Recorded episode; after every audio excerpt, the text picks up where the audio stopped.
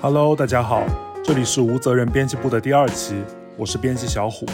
这是由我和馆长两个内容创作者带来的节目，我们把每周例行的选题会搬上播客平台，提供一些偏见和不负责任的思考。这些内容经过打磨后，也会陆续成为我们的视频节目。话不多说，开始我们的选题会吧。那今天聊的话题是什么？馆长，请你来说一 下。啊，不是你说吗？ 啊，我说，我说，我说，就这期聊美食荒漠。太危险了，这个对，这个这个题太危险了。本来我们是一直想一直想聊的，但是后来就觉得，不管在哪个平台上，这个话题都很容易挨骂。本来是想做成视频嘛，其实呃，关于这个话题，我们之间也讨论了很久，但是也是怕放视频上面，大家会认为呃有地域黑的一个嫌疑、啊对，所以今天这一期的播客的话，首先呃跟观众讲一声，我们是以一个非常客观的一个角度去聊这个事情。啊，不是非常主观吗？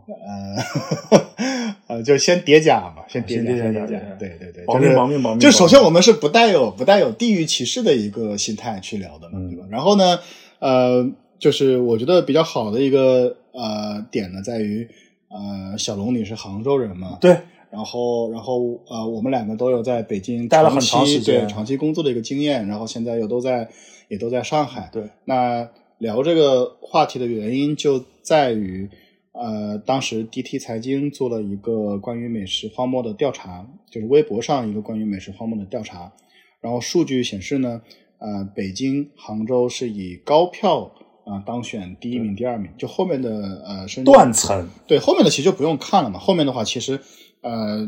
区别就蛮大了。那其实主要就是北京、杭州两座城市。嗯，那刚好我们呃都有经验，杭州也是我一个一年要去个好好几好次几的次一个地方城市。对对对对，所以我觉得刚好我们也结合自己的一个经验，可以聊一下这个话题。嗯，就你自己是杭州人，你是怎么看待杭州的一个被称为饮呃美食荒漠的一个事情呢？呃，首先我觉得这个说法其实有道理，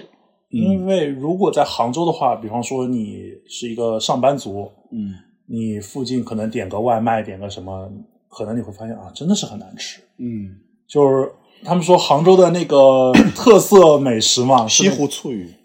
不是。如果你是个打工人，你不会每不会每天吃西湖醋鱼的，但是你嗯能点到的地方一定会有什么什么淮南牛肉汤还是什么东西，但是淮特别多。但是淮南牛肉汤这个东西，上海也挺多的。对，然后之前之前就说上杭州的淮南牛肉汤比上海的还还要难吃一万倍。呃，说实话啊，就是杭州能入选美食荒漠，我是有点有点惊讶的，嗯因为我在杭杭州去的次数很多，在北京待的时间也也很长。我我说一下，我先说一下我对北京的印象吧。呃，首先，呃，说北京是美食荒漠，我觉得它的道理还是在于，呃，它的平民美食，嗯呃，不符合大众的口味。呃，因为如果你要说纯粹的美食，我们先不说北京作为呃一线城市，有很多国外的一些或者说一些顶级的美食，再包括很多北京人也说的嘛，就是呃北京能吃到全世界包括全国各地的东西，最典型的就是猪筋拌。呃，如果你想吃啊、当地最有名的或者说最正宗的菜式的话，呃，你可以直接去驻京办。嗯、像包括我自己去过的新疆驻京办，还有四川驻京办，味道真的是不错，非常非常的正宗。所以北京人有时候是很委屈的，就是我和北京的朋友聊过，就很多北京的朋友很委屈，就觉得说，呃，在北京你想吃什么都能吃到，为什么是美食荒漠呢？对吧？那那第二，如果你想吃到一些就是平时没吃过的像，像呃法餐呐、啊、日料啊、韩料啊，在北京也是能找到很正宗对的。你比如说日料，如果你去亮马桥，你是能吃到、呃很好的日料的，非常好。对吧？然后如果你吃那个韩料的话，你去望京，对吧？我当年在望京上班，望京的韩料呃是真的味道还还还还可以。小首尔嘛，对，小时候很多韩国人嘛，我记得当时在那儿吃了很多次烤肉。那那至今就是我去其他地方，就是国内其他地方去吃韩式烤肉，目前也没有见到比望京还好的。这确实是是是一个很奇怪的问题。呃，那那第三，如果说北京很有特色的食物，呃，至少大家公认，呃，北京烤鸭和那个涮羊涮肉呃，是味道相当相当相当不错错的甚至很多人说，说到北京市美食呃美食荒漠的时候，还会提一句说，但是烤鸭烤鸭除外， 对，烤鸭除外，或者那个 涮羊肉除外。其次的话，那个我个人认为啊，从南方人的一个角度来看，我觉得呃北京的烧烤是比南方好吃的。对就是北方的肉质，呃，至少羊肉串呃羊肉串方面的话是远远高于南方的，对对吧？所以我觉得这就是一个很奇怪的问题，就是我也能理解北京本地人的一个委屈，就是啊、呃你想吃什么都能吃到，对吧？对，呃，为什么我们本地也不是没有美食？为什么最后我们成为了呃大家口中就是当仁不让的一个一个一个一个美食荒漠？嗯、很多很多，我看很多北京网友就是在网上去反驳的时候，嗯，呃，很多人会说嘛，就是说就是呃，那你是没有没有吃的好吃的。然后我觉得这个这一点是一个很有意思的事情，就是呃，我一直有个观点，你想惹一个人生气，嗯最好的办法就是攻击他他家的那个家乡美食。嗯，全中国任何一个地方都是没有任何一个地方愿意承认自己是家乡是美难食吃荒漠的，，对，而且几乎所有的人都对自己的家乡美食怀着非常非常骄傲的态度，就是觉得自己的家乡是是最好吃的。如果你想惹他生气，对吧？ 你你你可以毫就是肆无忌惮的攻击他家的美食，然后他对方的反驳一般都是说啊，那是你没有吃到正宗的，对那是你没有吃到好的。我觉得这个特点特别明显。呃，那那我觉得从从我在北京的一个经历来看呢，就是我觉得它被称作美食荒漠一个很重要的原因在于，我们不能以呃一些餐馆啊、一些馆子来去评价就是它的一个美食的整体水平，呃，因为包括像像呃，不管你是呃体力劳动者，还是说你是呃白领，对吧？啊、还是坐办公室的人，他最终吃的东西还是一些便民的食物，就对可能像一些呃小摊小贩呀，像一些就是当地的小吃啊，这些东西是平时可以用来果腹的。但是在这一点上，呃，北京是有很多在外人看来非常非常黑暗的料理的。那像呃炒肝、卤煮，呃，包括呃豆汁儿，豆汁儿，对吧？就是呃这些东西，大部分人他很难很难接受。啊，对，确实，豆汁儿特别特别难接受，很难下咽，真的是很难下咽。嗯、我觉得还有一点在于外观。嗯，北京的一些小食呢，它第一是很喜欢用下水去做，那从口味来讲的话，未必每个人都能接受。第二呢，我觉得它就是从呃外观上来讲非常非常不讨喜。北京的这些小吃啊，它有一个很大的特点，它喜欢勾芡，嗯，然后又是黄色的，对，就给人的观感就是，当你把一桌北京的小吃摆在呃密密麻麻的摆在一桌的时候，嗯你会发现这个色调很暗沉。其实你可以去看啊，就如果去跟呃我们心目中的一个美食大城市广州相比，嗯，当你把广州的是吧，就是一些呃小吃全部摆一桌的时候，嗯你比如说广州的早茶茶点摆满一桌的时候，你非常非常有实力，对，有红有白的，对吧？有红有白，然后又晶莹剔透，对而且很精致，很精致，然后北京的就是 一碗碗的黄色的，对吧？黄不拉几的一碗的一个黄色的一个根，你都不能说它是汤，它对一个对对根对很浓。对对对，就这点上我觉得是很吃亏的，对，很吃亏的。然后你当你摆满一桌的时候，大家就会觉得说，啊，太太太奇怪了，太奇怪了没有没有什么没有什么口实之欲。所以我觉得这个重点还是呃，首先是出在呃本地饮食和这种平价饮食上面。对，我觉得其实你对一个城市的一个美食水平的观感，往往不是说你去吃了一百家店是，来决定的，往往你会其实是会被一些你只吃了那么几家店，然后某一家店对你的印象给你的印象特别糟，或者某一某一道菜对你的印象特别深刻，你往往就会把这个你对当地的美食的判断就以这一道菜为标准。然后如果是北京的话，很多人对这个观感就是炒肝儿、卤煮或者说豆汁儿。然后而且你会发现很多人他去不管去北京旅游或者去北京工作。他们一定会尝试一下这些东西。这个是必然的，就是你去一个地方，你肯定要尝试当地最有特色的特色的东西。而且现在有一个词就是黑红嘛，对，那那豆汁这个事情，其实豆汁儿豆汁儿这个事情呢，其实很多北京人他也不喝，啊，他自己不喝，他他自己也真的不喝。但这个东西没有办法，就当你觉得它是一个，就是这个地方是一个美食荒漠的时候，你必然会拿出一个黑暗料理黑，暗料理，是吧，来代表它整个呃美食的系统。其实某种方面来讲是不公平的。就像之前不是有呃让老外尝试中国的食物，对，然后用什么皮蛋毛皮蛋不说，就是用毛毛蛋鸡蛋对毛鸡蛋去去让他们吃，然后你说一个外国人吃到毛鸡蛋，然后得出结论，哇，中国人吃的太奇怪了，对吧？就是我们会饮食当中会有一个猎奇性，就是当一个呃，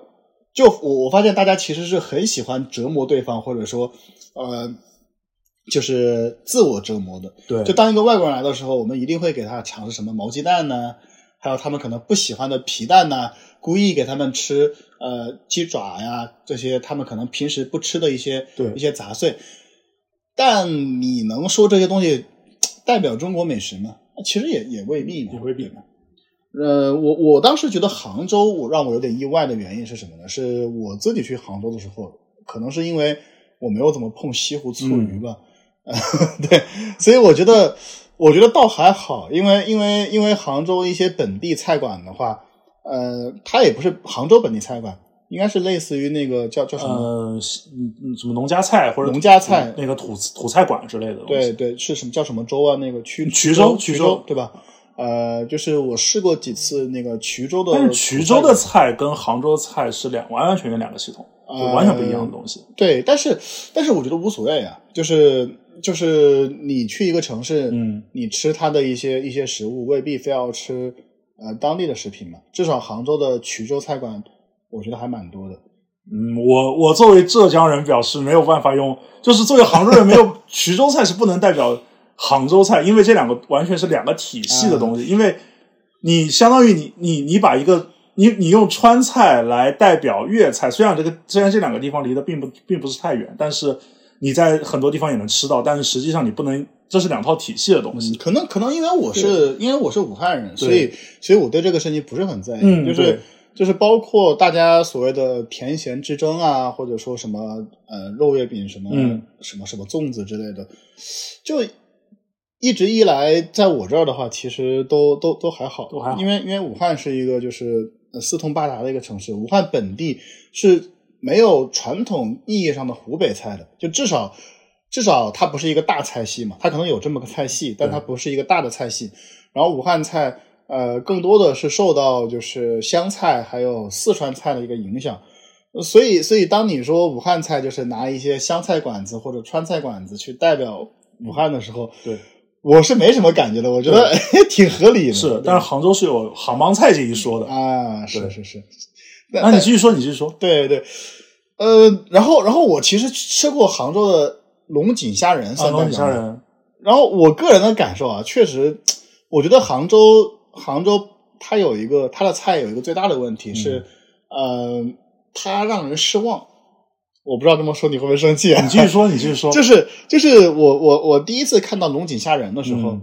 我就觉得哇，这个菜一定很好吃。就是我觉得它那个做法很符合像宴会菜，对不对？对，我觉得这个做法很符合我想象中，就是啊，又是茶叶，又是铁观音，对吧？啊，又是龙井龙井茶，又是又是虾仁，嗯对吧？我觉得哇，这个菜一定是又清淡，就是又又又高级，而且它价格还不便宜。很贵。然后我吃过一次以后呢，我就觉得怎么说，就是虾仁是虾仁，龙井是龙井，放在一起不是很合适。对，就完全没有我想象中所谓的什么茶的清香，一丝一毫都没有。对，然后，然后我看很多人对于西湖醋鱼也是这么一个看嗯法，就是来之前会认为哇，西湖醋鱼，首先这个名字哇太高雅了，西湖醋鱼，对吧？这个这个事情其实是很奇怪的，因为因为杭州就浙江作为一个呃水资源异常丰富的嗯那个、一个一个一个省份，嗯，普遍来讲，它的淡水鱼是很好吃的。对，呃，因为因为之前就因为武汉也是一个淡水呃也很丰富的一个城市，嗯，但是我我去杭州、去去浙江、去感受浙江的鱼的时候，我能明显到，我觉得浙江的淡水鱼可能比武汉的还要好。嗯，呃，之前武汉就是所谓的武昌鱼嘛，嗯，武昌鱼就是呃，应该学名应该是鳊鱼嘛。嗯，那我我吃的时候，在武汉吃的时候，我觉得鳊鱼都不算很大。然后在是在浙江吃到了那个呃千岛湖的鳊鱼，嗯哇，巨大一条，然后味道也相当的好。就大家对于它这个鱼的期待是非常非常高的，嗯然后结果后来一吃啊，西湖醋鱼原来是这种味道， 我觉得这个是一个很大的一个原因，就是一个落差感。落差感，对，就是我作为一个杭州人，实际上你刚刚说那两道菜，就是一个经典的论述，杭州人是不吃的，是杭州人是真不吃。就西湖醋鱼嘛，对，就是你会发现，所有你能报得上名字的有名的杭州菜，杭州人日常都是完全不吃的，所以杭州人日常吃什么呢？吃就是吃小炒。杭州人喜欢吃腌的东西，生腌，嗯，酱腌就是比方说酱鸭，把把鸭子泡在酱油里面，啊，还有腌菜。杭州还有还有像像什么，杭州人其实很喜欢吃那种就是什么清炒的东西啊，对，然后稍微稍微有点甜的东西啊，杭州人喜欢吃这些东西。但是你说，我就发现杭杭帮菜的一个最大的问题是，它所有吹出去的菜，杭州人日常都是不吃的，不像北京，北京可能你说你说到北京的美食，还有什么什么烤鸭，嗯，还有涮肉，北京人是经常吃的，对，但是杭州人那些西湖醋鱼，我从小到大吃过吃西湖醋鱼的次数不超过三次，嗯，都是在菜馆里吃的。嗯，龙井虾仁我就吃过一次，西湖纯菜根我根本没有吃过，干炸响铃吃过一两次吧。那为什么这些菜成为杭州菜的代表了呢？就因为我我的判断是因为杭州要打旅游城市，嗯然后呢又有一些很有名的一些菜馆，比方说楼外楼嗯这些东西被被被拿出来当成了一个旅游名片来做，但实际上大家是不吃的，而且这东西你会发现它很高雅。嗯我刚刚说那几个菜，西湖纯菜根、啊，宋嫂鱼羹，而且今而且最后这些东西里面都都它都有一些什么典故，宋嫂鱼羹就是什么乾隆嘛，对，就是就是就是杭州，它有这么一个特点，就是之前，呃，因为武汉有个湖叫东湖，嗯呃，好像是国内最大的内陆淡水湖之一吧，嗯就真的挺大的。就是一直以来呢，就是呃，武汉人就会去就会好奇去问嘛，就是呃，东湖比跟西湖比会会什么样？嗯那那我我的感受是什么呢？就是我一开始就是武汉人逛西湖的那个感受跟其他地方的是不一样的，嗯因为有的地方是水资源很缺乏的，看到西湖就城市里面有这么大一个湖，嗯就是很兴奋，看到西湖哇就很兴奋。但我我是我当时我第一次看到西湖的时候很失望，为什么呢？因为很小，嗯因为你要你你说西湖它那个建设其实大家都差不多嘛，嗯西湖很小，然后东湖很大，所以我当我看到西湖的时候，我就觉得，哎，好像不过尔，对吧？就是就是就是对也不大，但是呃，我我逛了以后，包括逛了整个西湖后面的那个风景嗯区以后，我的那个感受是是是变了的，就是呃，而且我觉得很多杭州人说的有道理，西湖它的一个文化附加属性很很大，很很强强，对吧？呃，那我觉得包括像杭州的一些菜也是的，嗯，它赋予了它很很多的多的文化属性的对东文西化属性，但实际上那个菜真的配得上那个他打出去的那个名声吗？我觉得很难说，因为杭州人真的是他的口味其实是很喜欢吃一些腌制性的东西的。其实杭州口味不是很清淡的，嗯，其实很喜欢吃一些腌制性雪菜、我我认为我认为腌菜之类的东西。我认为全国上下没有任何一个地方口味是真正的清淡。对，就就说当时说那个呃，很多人有一个错误的观观点，就认为就是像江浙地区的人口味偏清淡，并不是，但其实并不是的。江浙人的口味一点都不清淡，就是你像上海菜。浓油赤浓油酱，赤酱，你就你打比方说，就是上海每年春天，我自己也很喜欢吃。嗯上海每年春天必吃的腌笃鲜这个菜，呃，椰多蟹、对吧？它其实是用那个呃咸肉、咸肉，排骨、呃笋春笋，然后然后百叶结，，对然后煮的一道一汤道嘛菜汤，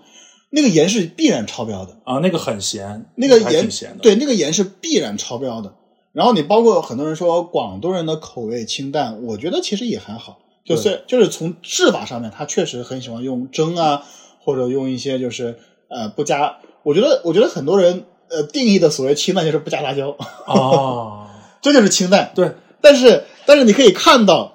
呃，就是我们的那个那个那个国内的菜的话，就是中中餐的话，嗯你好你要好吃，必然是油重的。嗯，就逃脱不了油重这一个选项。我发现广东的美食，它是很喜欢，就是我在做的时候不调，不怎么调味，调味很浅。我做好以后，可能给你倒点酱油上去啊，给你倒点什么东西上去啊。呃、对对，粤菜，因为我自己很喜欢吃粤菜嘛，确实粤菜它比总体来讲是比较讲究就是原味的，嗯你包括粤菜的粤式的像白切鸡啊，嗯，啊一些东西。但你要你要非要说的话，你像你像粤菜的烧鸭，对，还有粤菜的叉烧肉，它是很油的。它也是很油的，而且味道也是也是很大的。对，我我觉得还有一个原因还是在于啊，就是呃，在杭州和在北京，尤其是北京，就是这种地方啊，它的城市化太太强太强了，太太强了，就导致呢，就是很多菜很多就是你当你做吃平民美食的时候，呃，价格和它的那个味道是不符的。嗯，就是你会发现一件事情，就是你现在越去一些呃小一点的地方，或者说呃就是房价不太高的地方啊、你越是能吃到你认为很划算的一个一个一个食物。我觉得这这个里面有一个落差感在于什么呢？就在于呃价格问题。嗯，你比方说像西湖醋鱼，如果西湖醋鱼是十块钱一盘，对吧？我相信大家吐槽没有那么多，没有那么多。包括我吃我去吃龙井虾仁的时候，如果龙井虾仁可能二十五块钱一盘龙井虾仁，我绝对不会认为这个东西难吃，我会觉得东西至少它很划算，对，是吧？但是这些菜都很贵，你包括北京，你要吃你要吃到一些就是，呃，你说它什么餐厅多没有意义，大家平时吃就吃啊、呃一些外卖呀、或者说一些小餐馆，它都很都不算便宜。我我记得我刚去北京的时候，那个时候是二零一四年，嗯当时冬天嘛，呃，我去了北京以后，呃，我当时住在那个青年路那一带，就是相当于呃那个那个东五环嘛，东五环，就是五环边上了嘛，就是在呃大悦城，嗯，那边叫什么大悦城啊？朝阳大悦城啊，，对，朝阳大悦城，我就住住在朝朝越的那个附近嘛。然后我自己是很喜欢朝越的，有很有感情，就是这个原因。那那那个时候有一个东北菜馆，嗯呃，我经常去吃那个东北菜馆，因为那那大哥大姐也挺热情的。当时的话，在那儿十六块钱，二零一四年十六块钱可以呃买一份那个回锅肉盖饭，哇，那个那个盖饭那个肉简直就堆起来了，我觉得特别特别香。嗯，但是过了不到一年，那边就已经开始整顿和拆迁了。从此以后，我没有再在北京吃到过如此划算和如此好吃的盖饭。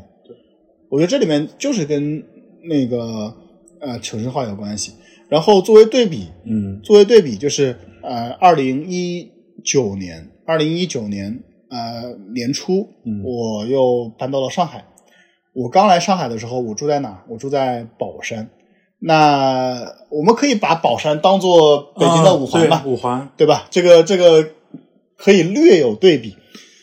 那理论上来讲，宝山也是不贵的，但是我在宝山的第一餐很巧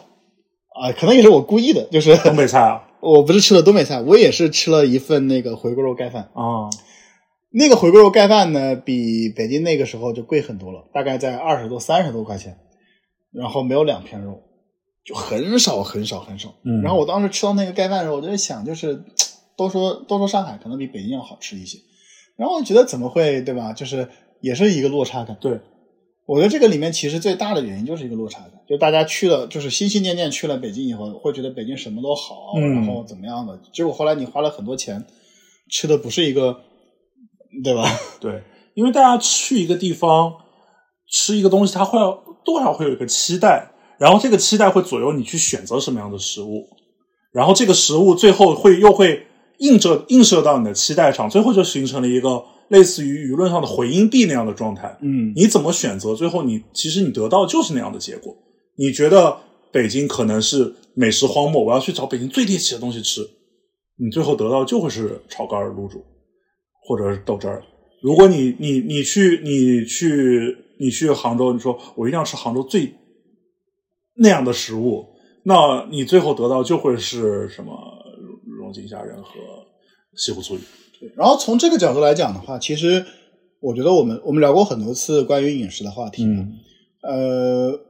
我觉得所有的饮食话题都可以归咎为一个移民话题，嗯都是移民带来的一个一个情况。对，就是你像在在北京的话，呃，我觉得第一在于就是呃，移民就是一个城市它移民越多，嗯来的外来人口越多，它的优缺点就会被放大。嗯你像呃，DT 财经做的一个那个报告里面，就是所谓美食荒漠啊、呃前十的城市，对吧？没有一个是小城市，对，没有一前个是小四城市。前四是北京、杭州、深圳、上海。对，后面是武汉、南京、天津、苏州、青岛、厦门，没有一个是小城市。对，就是首先，首先很多城市其实是不够格上美食荒漠的，就哪怕它是一个真的美食荒漠，它还是不够格的，因为因为它没有大量的外来人口，本地人反正吃惯了，对吧？对我们首先要注意到，就是美食荒漠这个事情，一定是外来人口评价出来的。对比出来的。对，本地人永远会觉得自己家的东西好吃，这是这是国内的一个特性，一个巨大的特性，就是很少很少有本地人觉得自己家的菜不好吃。对，所以所以这个里面首先就是跟移民人口是有是有一个很强烈的一个关系的。对而且移民人口还有个特点，就是呃，我们前面提到的大城市有很多移民的白领，他不是说移民的那些就是可能是我们所说农民工之类的。白领的话，他们实际上在网络上他们是占有最大的话语权的。对然后这些人呢，其实是我们要讨论美食荒漠的时候，其实我们在讨论的是移民白领的口味。对，他们的舆论属性，对，然后实际上我们就就其实就最后回归到移民白领在吃什么。然后我的观察是，移民白领吃什么，其实和移民白领住哪里很有关系。嗯，对，我为什么说上海跟杭州拿来做对比？其实你会发现，上海和杭州他们的饮食习惯其实某种程度上是有一些相似的。是对，因为我刚是刚从北京，嗯，来上海的时候，我吃了几家上海的那个本帮菜馆，我就觉得哇，就是我小时候喜欢吃那个味道。嗯，就虽然它也不是跟杭州一模一样，但是那个味道是非常相近的。就是那它这个口对你的口味的把握是很相似的，但实际上你会发现上海跟杭州对比差太多。我我的一个判断是，你会发现上海的外来人口住在哪里？上海的外来人口是在上海城市是均匀分布的，是有很你会发现上海的市中心，就是我们所谓的现在内环，甚至我们说现在的什么某租界，政治不正确啊，嗯，但是就是以前老租界那个位置，也有很多外地人住在这里。然后你会发现，你到中环甚至外环都有很多外地人住在这里。所以说，就是在上海，外地人是城市空间均匀分布的，但是北京和杭州不一样。北京和杭州是没有人，没有很少有外地人会过来是会住在市中心的。对，就你会发现，北京二环内住市中心的、住在二环内的外地人，基本上都是搞文化产业的。这其实是上海一个很大的特点。呃，就以前都说过嘛，其实你看在北京的话，呃，外地人住的地方，就外地人和本地人嗯之间的那个居住分布是有很明显的特征的。对，啊、大部分的外地人住在像朝阳区、海海淀区，朝阳海淀，对，呃，然后包括可能还有西东二旗。呃，对，西二 旗，嗯，但 是东城，对像像像像呃南城和西城的话、嗯，丰台，嗯，丰台、西城，还有海淀，其实靠西的位置，还有对石景山，都是外地人相对比较少的。对，几乎都是本地人。对，而且就是在北京就会经常遇到这个情况，就就很多北呃外地人去北京都有这种感受，就是就是你你很少认识到北京人，嗯，就是因为你你跟本地人接触的一个概率相对嗯相对来说比较低。低一点，但是你会发现在上海，就是你住的地方，你跟本地人呃产生交往的概率是很高的很高很高的，对，非常非常高。所以，所以其实你可以看到，就是就大部分人都住住住也住浦西嘛，对吧？对你像我们现在住的像像像像浦东区这一块的话，对吧？我我甚至偶尔去一下静安区啊什么的，你会感觉，呃，外地人一半一半嘛，对，一半一半。就是你看，你看一个很典型的就是，呃，北京最出名的区是朝阳区，嗯，因为啊，朝阳大妈是朝吧？阳大妈这个事情嘛，就是嗯它确实是最出名的，而且朝阳区，呃，发展确实也发展的很好。嗯，然后上海最出名的应该是静安区，嗯，从从知名度来讲啊，金安黄 埔嘛， 静安黄埔就是反正也很近嘛，对卢湾，返黄附庐，返黄附庐。呃， 对，就是就是最有名的可能是静安区，但你可以拿这两个区去对比，嗯，是吧？然后然后朝阳区是一个典型的外地人居多的地方，对。但是你静安区你很难说是外地人居多，那其实是一个相当于是一个呃老城区，但是双方哎又很五五交融开的一个对区，对对，所以说其实你会发现这个东西就是上海上海人和外地人基本上是就是大家摊大饼一样均匀的分布在上海的各个角落，可能有些地方多一点，有些地方少一点，但大大致是均匀的。但北京你就会发现东北东东侧和北侧很多外地人，嗯西侧和南侧很多本地人，嗯杭州其实也是一样的。杭州你会发现很少有人住在什么环城环城北路以南，然后那个就是所谓我们所谓的老城区。杭州的外地人在哪杭州的老城区是哪几个？杭州老城区就是杭州有环城环城西路、环城北路这几个环起来的一个方方正正很小的一块区域，嗯 嗯，那里面都是本地人，就是很小的一块区域，大概大小可能比北京二环还要小。啊，然后的话，杭州的外地人都在哪儿？呃，城西，嗯像就是像现在的未未来科技城、阿里那块儿，嗯互联网公司多。还有就是像滨江，就是钱塘江南边那块地方，我们小时候是从来不去的，我们不觉得那是杭州，就是 对我们真嗯可真的以理解是可以理解对真的真的真的，因为我我从小住在城北，所以说那真不觉得那是杭州。我我觉得这里面其实有一个原因，北京我不清楚啊，嗯但但至少我觉得杭州这一点可能跟武汉是很像的，包括很多呃二线城市都有这个都有这个情嗯况。我觉得这这个特点在于哪儿呢？就是这些二线城市其实都是近十年发展起来的，近十年发展起来的，就是就是杭州，你可以二零一三年之后，对吧？你可以很明显的感觉到，杭州至少在两千年左右的时候，它不能说是没有人说过它是第五城，对你都没有人说他说他能够接近前面那个杭州的级别，可能比现在可能比太原和南昌还要低。呃，那那那我们杭州人的自我感觉比那太原和南昌还那要那那低。应该不至于。啊嗯这一段这这一段倒啊，没关系，没关系系，没关系，这不用删，因为我妈妈是太原人。啊。然后我的感受就是，我妈当时来对杭，我小时候我妈对杭州是颇有一些微词的，因为她觉得太原是比杭州更大更好的城市。但是那个时候确实是但是你从我的角度来看啊，我觉得我觉得杭州一直以来还算是一个比较有名的出名的城城市因为因为因为毕竟从小学课文就是上有天堂嗯下有对苏杭嘛。但是你会发现，就是杭呃杭州是杭州基本上就就是我们也说最近几年其实起飞就是阿里巴巴上市，对对，就是就是，我觉得这里面一个点在于，就是这些城市的话，呃，你像武汉也很典型，嗯就是它在城市化的过程当中的话，老城区其实是被放弃的。被放弃了，你像你像我小时候，呃，我在武汉的话，我是住在那个呃武昌的江边，嗯就是理论上来讲就是户部巷旁边，对理论上来讲的话，这应该是呃武汉一个很核黄金心中的的一个核心对对对，就我小时候我家那儿就应该是武汉的一个闹市区，那汉口的那边呢可能会更加的是是是那个，包括呃江江边上的一些一些一些像江岸区这些地方，但你会发现这些这些地方。呃，后来就几乎是被放弃的，是的，武汉的新城区在哪？在光谷，在在那个呃，就是过去我们认为比较比较偏所谓的乡下嘛，乡下对吧？就是比较偏边缘的地方，但是它那边是建起了新城。对，那你像我们小时候，现在我再回到武武武汉，就是我小时候待的那个地嗯方，你会发现很很落魄，对很很很破败，对，因为产业没有导入，就完全没有，就它跟它跟十三十年前是一样的，它对跟三十年前长得一模一样，对没有没有任何的区别，也没有高楼大厦，对吧？它的商业区依然是依然是呃一条一条普通的街道而已，因为很简单，拆不起嘛，拆不起，对吧？拆也拆不起。对那我家以前房子在那儿，对吧？ 就是就说了说了二十年了，快，就是说一定会拆，一定会拆，我们一直等，一直等，这到现在为止，它还是没有拆，还是没有拆，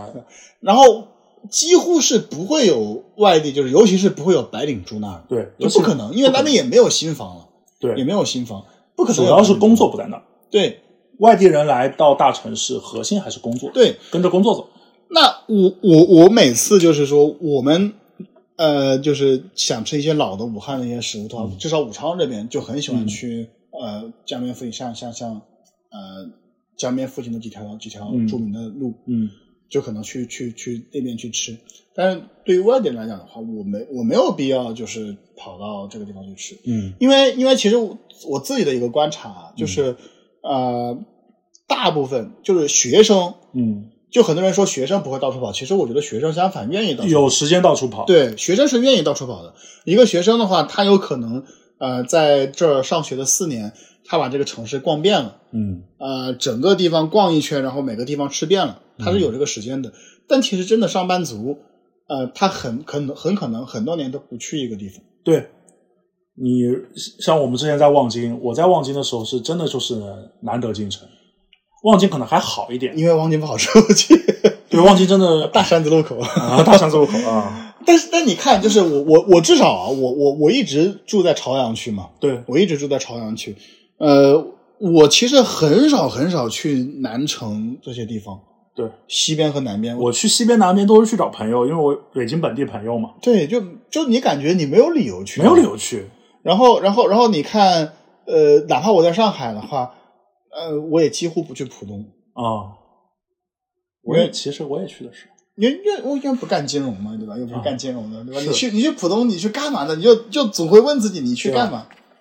是吧？你去干嘛？你又不干金融，你又不去迪士尼，对吧？你就是就是，我觉得在杭州可能也是一样的。嗯，对。杭州的话，因为杭州城市尺度过于巨大了，嗯就是摊大饼摊摊的很凶，基本就摊在摊在两三块地方，然后离市区都很远。然后呢，杭州这个城市呢，交通又很差。啊，杭州交通确实，杭州这个城市交通可能比北京还要差那么一就点是点。就是我我当时去杭州的时候，我当时都震惊了，就是就是我因为我对杭州的印象不错，嗯就是一直嘖听到的就是杭州如何好如何好，然后去了以后，我会我发现。哇，它怎么能交通这么差？杭州交通真的 令是我有震点差惊，杭州令交我通真震的是惊，很就差。是堵车，然后然后地铁少，对，然后轿车难，是，所以说我上大学的时候，我那个时候在杭州的下沙嘛，嗯我是真的不进城。这我们有有有的同学比较比较喜欢跑，他愿意进城，我是真不愿意进城，因为进城啊太累了。是所以说你你会发现，就是说，当外地人生活的区域和本地人生活的区域被隔开了以后，实际上他们对美食的判断就会有一个，也不能说误差吧，就是说他们生活的半径内，其实你会发现找不到那种本地人论述中的我们这里的我们从小吃到大的好吃的东西。而且我觉得还有一个问题，就是在于就是当地美食的一个普适性的一个问题。嗯就刚才我提到，就是像北京的一些呃，就是本地美食嘛，嗯像卤煮炒肝，它本身的话，它的口味的适用性其实比较窄。对，就就当新移民就是来到北京，然后跟本地的食物，它就是会产生一个强烈的一个冲突。对，而且而且就是呃，新移民的话是就是像我刚才说的，就是呃，中国人对自己嗯家乡美食都是很骄傲的。嗯，就你来到一个新地方，你第一件事情就是尝一尝这边的当地的食物，当然是并且拿它跟自己家乡做对比。对，那如果这个东西它没有在口味普适性上，呃，达到一个标准，然后跟你家乡吃到的东西又产生强烈的冲突的时候，你就会对这个本地美食啊、呃有非常非常大的抵触。嗯我觉得北京就是一个很典型的一个这样的地方。对我觉得北京和武汉有一个点非常非常相似，就是一个很神奇的东西——麻将。麻将，就是我我我们叫芝麻酱，嗯然后北京叫麻将嘛，麻将就对北方叫麻将。麻将这个东西呢，它的普适性非常非常低，就是很多人是很讨厌麻将的，就觉得你拌麻将的东西都难吃。对，喜欢人喜欢，但是讨厌人真是完全不吃。对，但你看，就是武汉的热干面这个东西，我就一直说嘛，我就说热干面这个东西，呃，它传播性不好，因为嗯大部分去武汉的人，第一反应就是我要吃一碗热干热干面最有名的就是热干面。对，但其实很多人吃完以后就觉得麻酱拌面有什么好吃的，对吧？就很多人很不喜欢，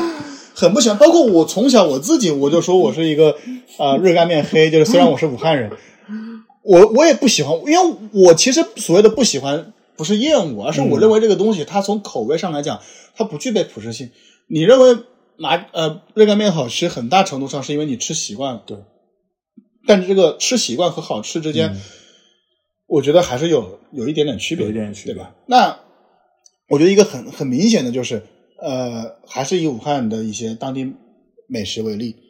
你像武汉有一种早餐叫做豆皮，嗯，它是用什么？么做的呢？它糯米是对，它是皮是用那个呃绿豆的那个那个那个皮哦加那个鸡蛋，哦，对吧？然后然后再用那个呃，它那个皮实际上你仔细想一想就，薄薄的一层，，对你仔细想一想，绿豆磨成的皮加上鸡蛋混合成的一张皮，它其实跟什么很像啊粉？丝，对，它其实它其实跟煎饼煎饼果子子那啊个皮是对有对对点对像的，对，发绿现豆没有面儿，绿豆豆面面儿儿，对吧？然后，然后它再加上呃糯米，嗯然后呢再加上就是卤的那个呃就是干，我们叫干子，应该你们叫豆干、哦，香干是吧？香干，对，香干和一些肉末嗯卤的，然后然后一浇，嗯，那这个东西当然普适性强了， 对啊，对北北方北方人觉得啊，跟我有点像，对啊然后就是我们这边我们也吃香干啊，对，就所以这个东西普适性就变得非常强，就对是就是我我我自己其实也做过一些调查嘛，嗯，我从来没有见过有人说豆皮不好吃，大嗯部分吃完豆皮觉得，哎，这个东西我当时还可以，因为因为它其实跟那个呃自己大家心心目中的就是一些食物，它对它就匹配上了，对是的吧？就匹配上了。但是吃到像热干面这个东西，他会觉得哇，这个、嗯这个冲击跟自己本地美食冲击太大了。嗯，对，所以从这点上呢，我觉得，我觉得像那个呃，四川就是我们传统意义上的就是美食，呃，美美食食高地与，美食高地，对，对美食高地，美食雨林的话，啊、广以广州和四川为代表的，就很明显，他们的普适性非常非常非常，强，非常非常强。但是当你一个完全不吃辣的人，你对，去四川去那个，因为我也见过很多人，就是重庆，我们也觉得很好吃嘛，也是美食高地。但很多人会觉得，有一部分人也觉得重庆没什么吃的，因为你不吃辣不，吃辣，对对吧？你不吃辣的时候，你去重庆，你就觉得是折磨。但你像我这种吃辣的人，我就觉得哇，重庆的对东西真的很棒。对，实际上你像像像重重庆啊，中国的吃辣版图其实是非常大的，呃，中国你几乎找不出几个不吃辣的地方，其实其实是这样的，就是吃辣的话，呃，传统所谓的吃辣区其实就那么几个，对，就是呃以省份来算，就是啊、呃湖南、嗯呃湖北、嗯呃江西、嗯，呃，四川、四川、贵呃州、重庆、贵州、云南，云南，其实就这么几个地方。对然后哦，加上西安，嗯，西西北西北基本上都吃了，对对，就是，但是西北西北吃辣的话，它的辣跟这些地嗯区可能两还有、两两码事儿，对，还略有略有区别。但整体来讲，辣是比较比较具有一个一个一个普适不是性性的。的，呃，所以像他们这种菜的话，你想这么几个省份嗯，本身就是人口大省，对，人口大省，又是新移民的主力，对，基本上就是从西部往东部走嘛。而且还有一个，还有一个就是人口输出大省嗯很典型，东北，东北，东北人不拒绝吃辣，嗯，就是东北人是北方人里我见过的对辣最不拒绝的一个一个群体，确实。就他们是愿意愿意吃辣的，但你会发现，东北传统的菜里头没有什么辣。呃对，但是对，其实东北传统这很神奇，东北传统菜肴里面是没什么辣的，但是我见过就是，呃，至少东北人比北京人要能吃辣要，能吃辣。就是他们不是很拒绝吃辣这件这件事情。对就是对，而且你就你就会发现，实际上基本上这些地方重点人口流出的对应的区域，就会变得非常能吃辣。你看，像广东，其实现在广东的吃辣的，广东吃广东的广东的火锅店这种其实特别多。因为广东那个啊广东湖南人多，，啊对，广东湖南人多，湖四南人川人多，然后你会像北京，北京哪儿人都有。广东其实主要是湖南人和湖北人，对湖北人也很多。对，但是你看像上上海这边其实就还好一点，但这几年也开始越来越能吃辣了。好好好一些，我我觉得辣这个东西它本身具有一个侵蚀性，对，就是辣是一个很典型的，是具有一个侵蚀性的，你就越吃是越能吃你嘛越。吃越能吃嘛，它其实跟酒精是一样的嘛。是的，就是你越吃就是越能吃，你吃多了以后，大家会觉得说啊，这个辣确实不错，而且而且火锅、烧烤这些东西它都带辣嘛，对吧？它这个东西一旦扩展开来的时候，是吧？对，所以说你会发现，就是辣这个对它比麻酱它优势太大了。呃，我其实觉得还是有，还有一点就是在于，就是我们每次聊到中餐，其实评判中餐是否好吃有一个关键要素，就是是否下饭。嗯这对于平民来讲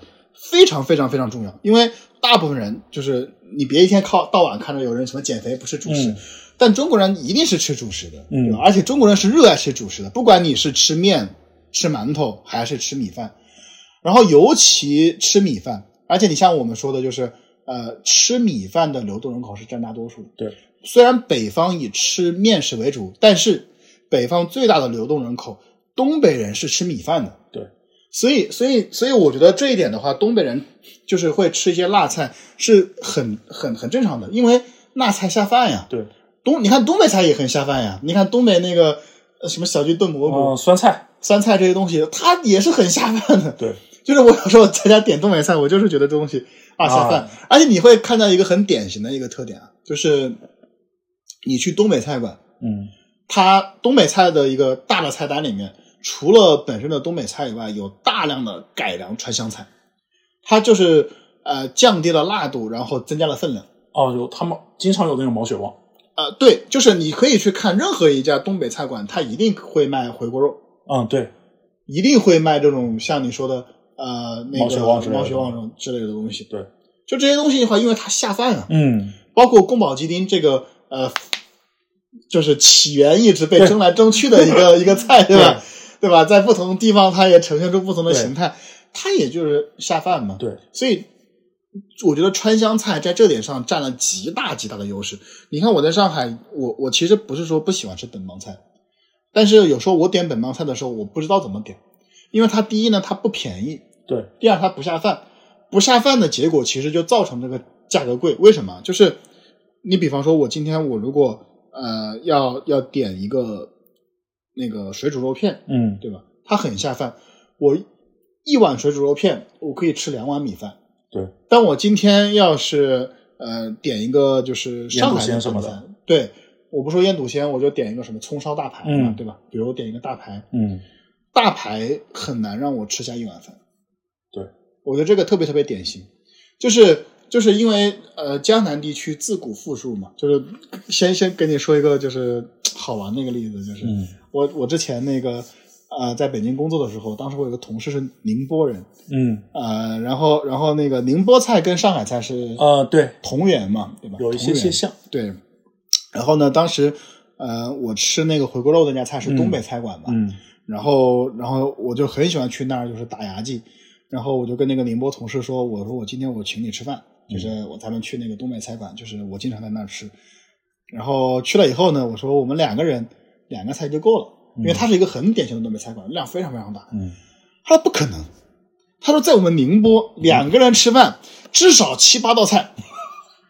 然后我说我说你不慌，我们最多先点三个菜。嗯我说不是我舍不得， 对吧？不是我小气，就咱们先点三个菜试一嗯试，好不好？然后他他说行吧，那就先三个菜吧。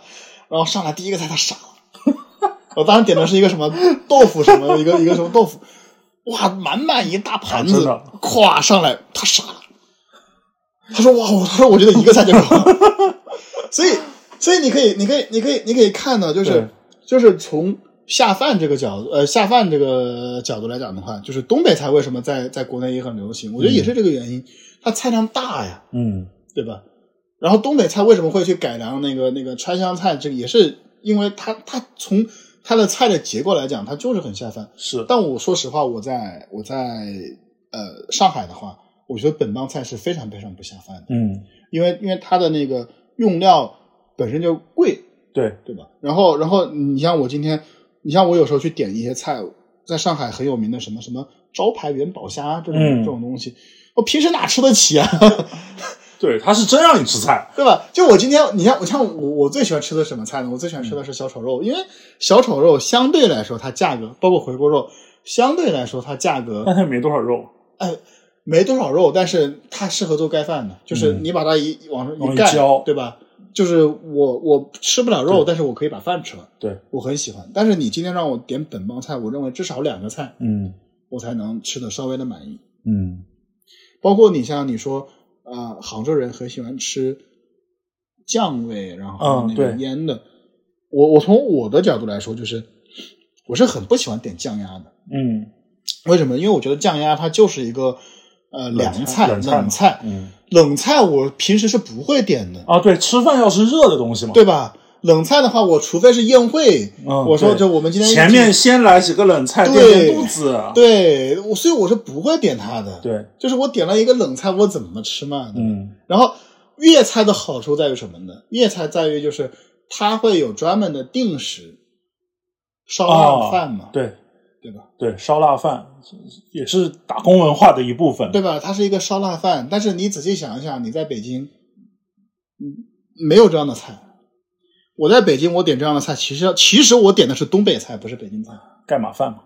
对吧？盖码饭嘛，就是你你说你能点什么呢？嗯，就是我在北京的时候，呃，然后然后那个你也不可能天天吃炸酱面嘛，对，所以最后结果就是没有东西可以点。是，你就会发现你在任何一个城市，你点外卖，你点都是川湘菜，或者说那种，就是哪怕在上海，你可能也会发现，你要点点外卖，你最多就是川湘菜是一种，广东类的那种烧味饭，对，是一种那。是一种，再就是鲁菜之光黄焖鸡，嗯，就是你像鲁，对于鲁菜来讲，对，山东人一就一直说，就是黄焖鸡你不能算鲁菜，对吧？山东人就一直说，现在没有好的鲁菜了，是因为鲁菜是宫廷菜，鲁菜什么什么葱烧大参，呃，嗯葱烧海参葱烧海参葱烧海参、九转大肠，九转大肠，那都是很高级的东西。但是事实就在于，大家平时吃不了，吃不起这些东西吃不起这些东西。那这个时候，大家相反就是，哎，就是济南济南济南名菜，呃，黄焖鸡，相反它脱颖而出，嗯，它能去下饭，所以就是黄焖鸡相反成为了一个一个 一个一个奇怪的一个一个代表。对，那包括新疆也是啊，新疆的大盘鸡，对为什么大家愿意经常点？它就是下饭嘛。是，其实所所以说，其就是你你最后会发现，呃，追求吃饱这个东西还是放在我们这边很核心的位置。就是说，你吃饭，你首先，而且特别是我们这些就是上班的、打工的，你中午饭你吃个东西，你要就是便宜，嗯还有就是吃饱，嗯，然后而且还要快，对，你没有什么时间细细去品尝这东西有多少种味道，这个东西有多多么细腻的东西，而且你又是外卖，没有什么没有什么这个东我西。我觉得吃饱是一个方面，就是我觉得还是一个碳水的快乐性，嗯就是就是糖油混合物嘛，就是当你把这些菜汁，就就你可以去那个那个那个那个知乎上去搜，嗯就是什么，当年有一个很有名的题目，就是什么什么菜能能让你就是干几大碗饭，嗯，你看高票当选的都是那几个，呃，就是极其下饭的菜嘛，对就是像像像像什么那个，呃，像我说的像辣椒炒肉这种，对吧？然后还有像像那个呃红烧肉，嗯然后你像云南菜里面有一个很有名的黑三剁，嗯，黑三剁它也是一个呃非常非常下饭的一个菜，就很多人很多人都很多人爱都吃喜欢吃。所以，所以其实如果你要菜打开这个市场的话，你首先就是下饭。而我认为，不管是像杭州还是北京，其实这种菜是很缺乏的。对，就为什么我在呃杭州的时候，呃，就吃到那个衢州的那个嗯土菜，我觉得哎，其实也挺香的，因为他们很辣，因为他们很辣。对他们真的很辣。衢州应该是接近江西，西对对吧接近它受上饶对对吧？它接它它受江西菜的一个影响，对它就是很辣嘛，所以辣所以它的一些土菜，你就会发现，哎，它下饭。对，那你吃到那个真正的杭州菜的时候，我我觉得大家的饮食习惯很难对改过来。你让我今天我在家我吃个酱鸭，吃一碗米饭，我很难受，很难受。对，你包括你像你像而且你们也很多人不习惯拿那种甜的胶汁来配饭啊，，其实非常不习惯。我觉得中国大部分地地区里面但是是是杭州人和上海人是不会，就是很喜欢拿那种甜的胶汁来拌。就这么说吧，配饭就是就是我我我自己调查的话，嗯我感觉就是中国人普遍就除了江浙地区以外，嗯其实中国人普遍对于甜味的菜是非常非常抵触的。啊他甚至不是他甚至不是无所谓，嗯而是抵触，就是就一个菜最怕的就是它过甜了，哦，就是你像你像呃糖醋小排和那个、和那个红烧肉就是很嗯典型，就大部分人吃红烧肉都喜欢吃呃西就是香式毛式红烧肉嘛，嗯其实是就相当加于点辣是椒嘛，对，其实相当于是呃湖南的嘛。嗯，那那毛氏红烧肉，它虽然加辣椒，但它其实不辣，对，它一点都不辣，但它好处在于它没有那么甜。对。然后我第一次去吃到那个无锡小啊排的时啊，候，无锡小排那个好甜，上海上海也有上海有，那个真的是那个甜真到的很我甜，对甜到我受不 但了，很好吃，这个真的很好吃。但是我就受不了，我就是我吧我我认为它像一个水果，我认为我在吃水果，你明白吗？我认为我在吃水果，我我我我我其实是一个我我属于那种口味非常非常包容的一个人，嗯就是呃全国各地任何一个地方，嗯它当地的那个饮食我都很喜欢，嗯我都觉得很好吃，嗯我都会去吃。但是那个糖醋小排让我不得不去涮水，因为我觉得它那个有点酸甜到过了。酸甜是酸甜吗？它它它就是有有它它就有我觉得它就是纯甜吧。它有甜的，也有也有也有那种酸甜的，就是哦糖醋的、哦糖醋它版的嘛、糖醋是吧对，也有糖醋版的那种。我就觉得那个甜味啊，就是甜到我有点发发齁。嗯，我们这边的信奉是就是我们有个说法叫就是要想鲜多放甜嘛，就是我们这边做饭是习惯拿很多很多甜味把那个鲜味调出来。是这样，就是呃，我因为我是一个喜欢做饭的一个人，嗯就是放糖这个事情呢，是在中餐里面一个很常见的手法。嗯我也很喜欢放糖，放糖是有调鲜的一个一个作用，但是普遍来讲就加一点点。你比如说那个番茄炒鸡蛋，嗯就很多人说放糖还是不放糖，甜口咸口，我觉得这个没什么好争肯论定要的，放，肯定会放，但是放的话呢，一般就只放一点点，它会把那个鲜味给哦我调出来就行了。我真的第一次听说，就是就是，我第一真的真的第一次就是就是能就是就是感受到，原来外原来原来你们是不喜欢吃那么甜的东西。对，就是就是呃，中国中餐里面就是所谓的放糖嗯调鲜这个、这个问题呢，在于就是它最后不会吃出甜味，哦，它的目的是把那个鲜味给释放出来。对所以所以呃，江浙菜吃甜这个事情，它跟调鲜其实已经没有关系了，就单纯的喜欢甜。因为如果你单纯只是为了调鲜的话，你糖不需要放到就是尝得出甜味。嗯，对，这但样我们这边确实是一定要吃到吃得到一点点甜味的那种感觉才行。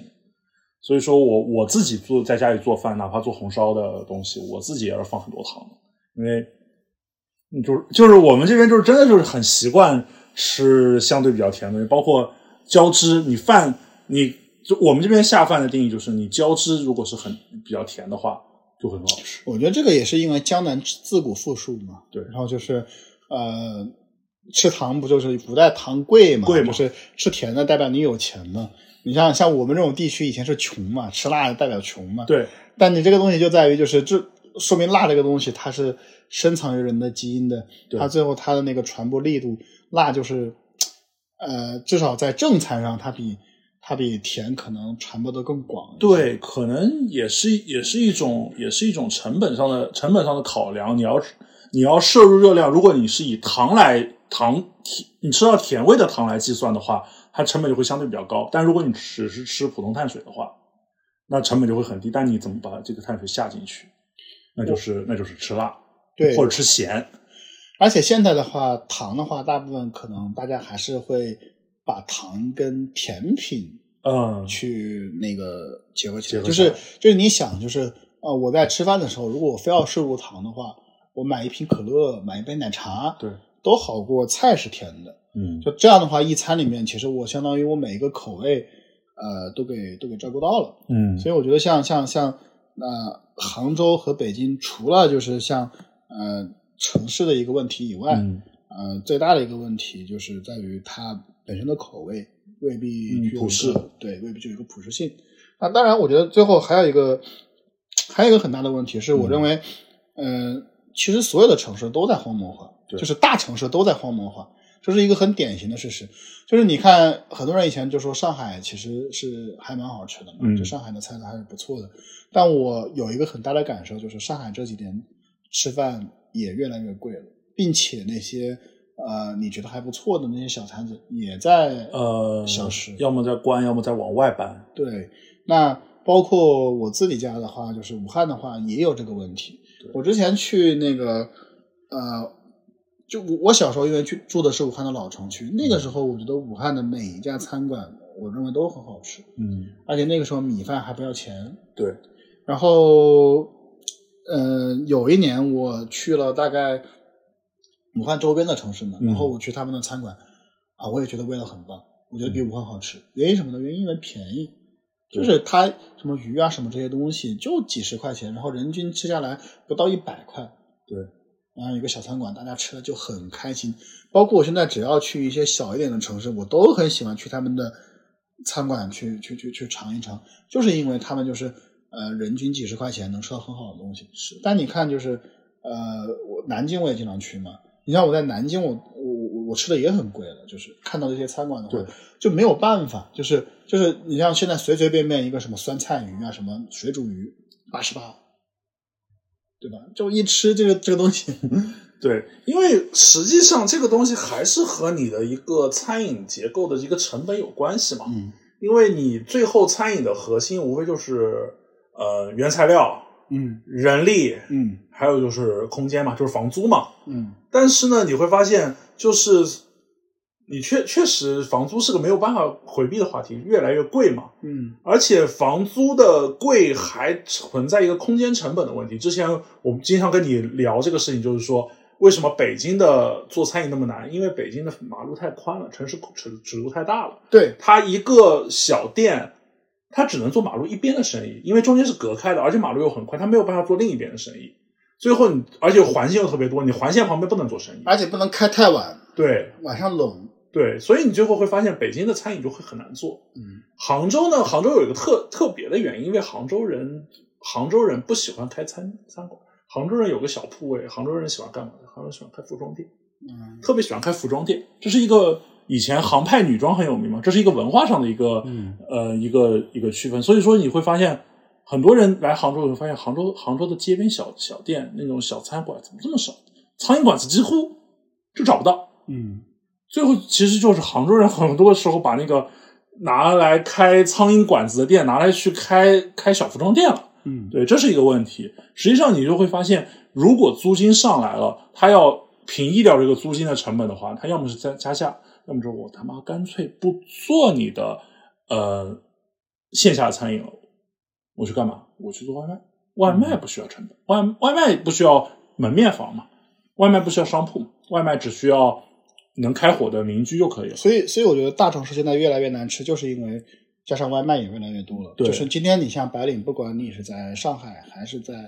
北京，对吧？那你其实都是吃外卖为主，对，吃外卖为生的。那其实我觉得是越来越趋同了。对，就你在北京点的外卖和你在上海点的外卖，我认为是越发一样。呃对，，越发一样，区别不大，因为你最后会发现，外卖这个东西就是，首先它必然是难吃的，因为它时间问题，那效率至上效率至上嘛，它它必然是要送到你手上半个小时，至少半个小时，它一定是一个时间上有问题的东西，它肯定是难吃的。另外一个事情是，有些食物它是特别敏感的，就是你放久了它一定会难吃，但有些食物它放久了不一定那么难吃，所以你就会发现最后的选择就那么些。对，好好好好好好移动的，好打包的，然后不会受时间影响的，然后可能不容易那么洒，就汤汤水水多的就不会不会太适合做而且外卖。大量的使用预制菜。嗯你像你像那个，嗯，我很喜欢吃牛牛腩嘛，牛腩嘛，就是你像你在点外卖点一些类似于就是牛腩的菜，你会发现它把价格已经压得很低了。，对就是牛腩理论上来讲不是很便宜的东西，对但他把价格已经压到可能就是呃三十出头，就是一碗就是什么牛腩牛腩饭牛牛腩饭面对吧？嗯但是那个牛腩就很明显，它是罐头牛腩，啊，因为我自己后来买过那个罐头牛腩，味道是一样它的，肉是散的嘛，它就是散的，它这个味道的话，你就是吃不出这种，已经吃不出牛肉的香味了。对我前段时间在拼多多上看那个，它有一个那个就是合成牛排，啊它是用鸭肉做的，啊，我觉得，然后特别便宜，它一个的话一斤一斤只要十块钱。嗯，特别便宜。你想想看牛肉价格是多少，对它就可以靠这些东西来来来给你做到一个，嗯，把效率拉满，把成本把成本压低。其实最后最后最后最后你就会发现效率效率至上了，效率至上最后的结果就是，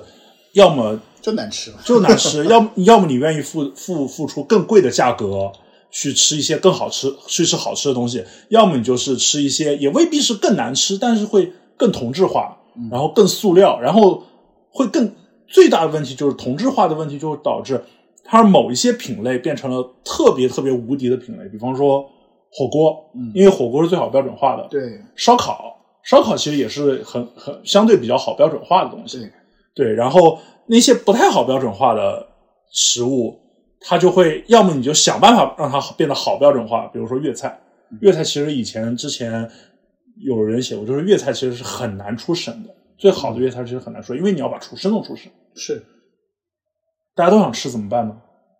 标准化。标准化嘛，呀，就是哦就是让所以烧腊饭出这出个料东嘛西在就很出圈，就是因对为烧腊饭它是一个很标准化的一个东西。是，所以说你就最后就最后就会发现，能够变成特别流行的东西，你就会变成就同质化，某具备某些属性的东西，它就会变得特别流行。最后大家都去吃火锅，都去吃最最大的，就你会发现炒菜没了，对，有锅气的炒菜没了，这是最这是最这是最明显的东西。所以说，而且所以说，我就就觉得其实，嗯，房租这个东西真的是在影响影响影响我们很多的方方方面面方方面面吧。对，最后还是还其实还是真的是城市尺度的城市化的一个态，城市化越来越那个越来越扩张的关系了。所以所以我最后也是想，嗯呃，想想说一下，就是 当我们聊美食荒漠的时候，我们具体是在是在聊什么东西？其实我们是在聊人口的流动，是在聊一个城市化的一个进程。嗯，呃，那那每个人对自己的家乡其实美食都是有很强很强的依赖性，你很难客观的去评价这个食物到底是好吃不好吃，因为因为食物这个特点非常非常明显，就是你吃习惯了，对吧？就是在今天这个物资不算匮乏的年代，你你家肯定是不缺肉吃的，肯定不缺肉吃的。就是你从小到大吃东西，你你你吃习惯以后，你肯定是会很依赖家乡的一个食物。嗯就像就像很多很多次，我们就询问自己，就是说，呃，为什么中餐在世界上就是没有做成呃高端料理，对吧？对就是呃，然后以及我们老是疑惑呃外国人呃喜不喜欢吃中餐，嗯那实际上就跟你去吃西餐是一样的，你会呃抱着一个很猎奇的一个心态去去去尝试它们，嗯，但是好吃和不好吃，他们也有特别奇怪的东西，对吧？也有符合大众口味的东西。你比如说牛排，嗯，那当然全世界人都喜欢吃了，它就是一是大块肉嘛。对，那有的东西，你比如说呃，可能蜗牛，嗯对吧？就未必每个人都能接受。牛油果对吧？牛油果，然后，然后，然后再他们有没有黑暗料理也一样有，也有，仰望星空然后嘛，炸鱼薯条嘛，炸鱼薯条嘛，包括还有什么腌海雀嘛，对，所以，所以这个东西我觉得其实是是是一样的，就是当你去到一个一个一个大的城市以后，呃，你吃吃不到自己家乡的食物不说，因为你在你心中家乡的食物就是一百分，对吧？然后呢，呃，你又吃到了跟自己的家乡就是很冲突性的食物，嗯，然后又又不便宜，对然后呃又不能让你下饭，嗯这个时候会很自然而然的得出一个结论啊，这个地方没有什么好吃的。就即使他那边可能是呃有一两个本地美食嗯，做的很好，你也不会把它当成一个一个一个标而杆看待。且你要去查，你要去找这些东西，其实是要去付出额外的成本。是大部分人是不会想去付出这么一个这么一个成本。嗯，所以说，其实最后你归到呃归到归到底，它其实一方面是一个城市化的原因，另外一个方面是我们自己其实会有一个我们的心态是不是其实可以打开一些。嗯， 我觉得其实无所谓了，就是就是我只能说，我只能说，呃，美食的荒漠化是一个是一个必然的一个事情。嗯那那从我的角度来说呢，就是呃，这个事情就是它就是这么发展的，你也很难去很难去扭转和和阻止它。那从这个角度来讲的话，那在家自己做饭是最好的，对吧？啊，自己做饭也很也很贵啊，就是你时间很贵啊。是是是是，我觉得就是呃，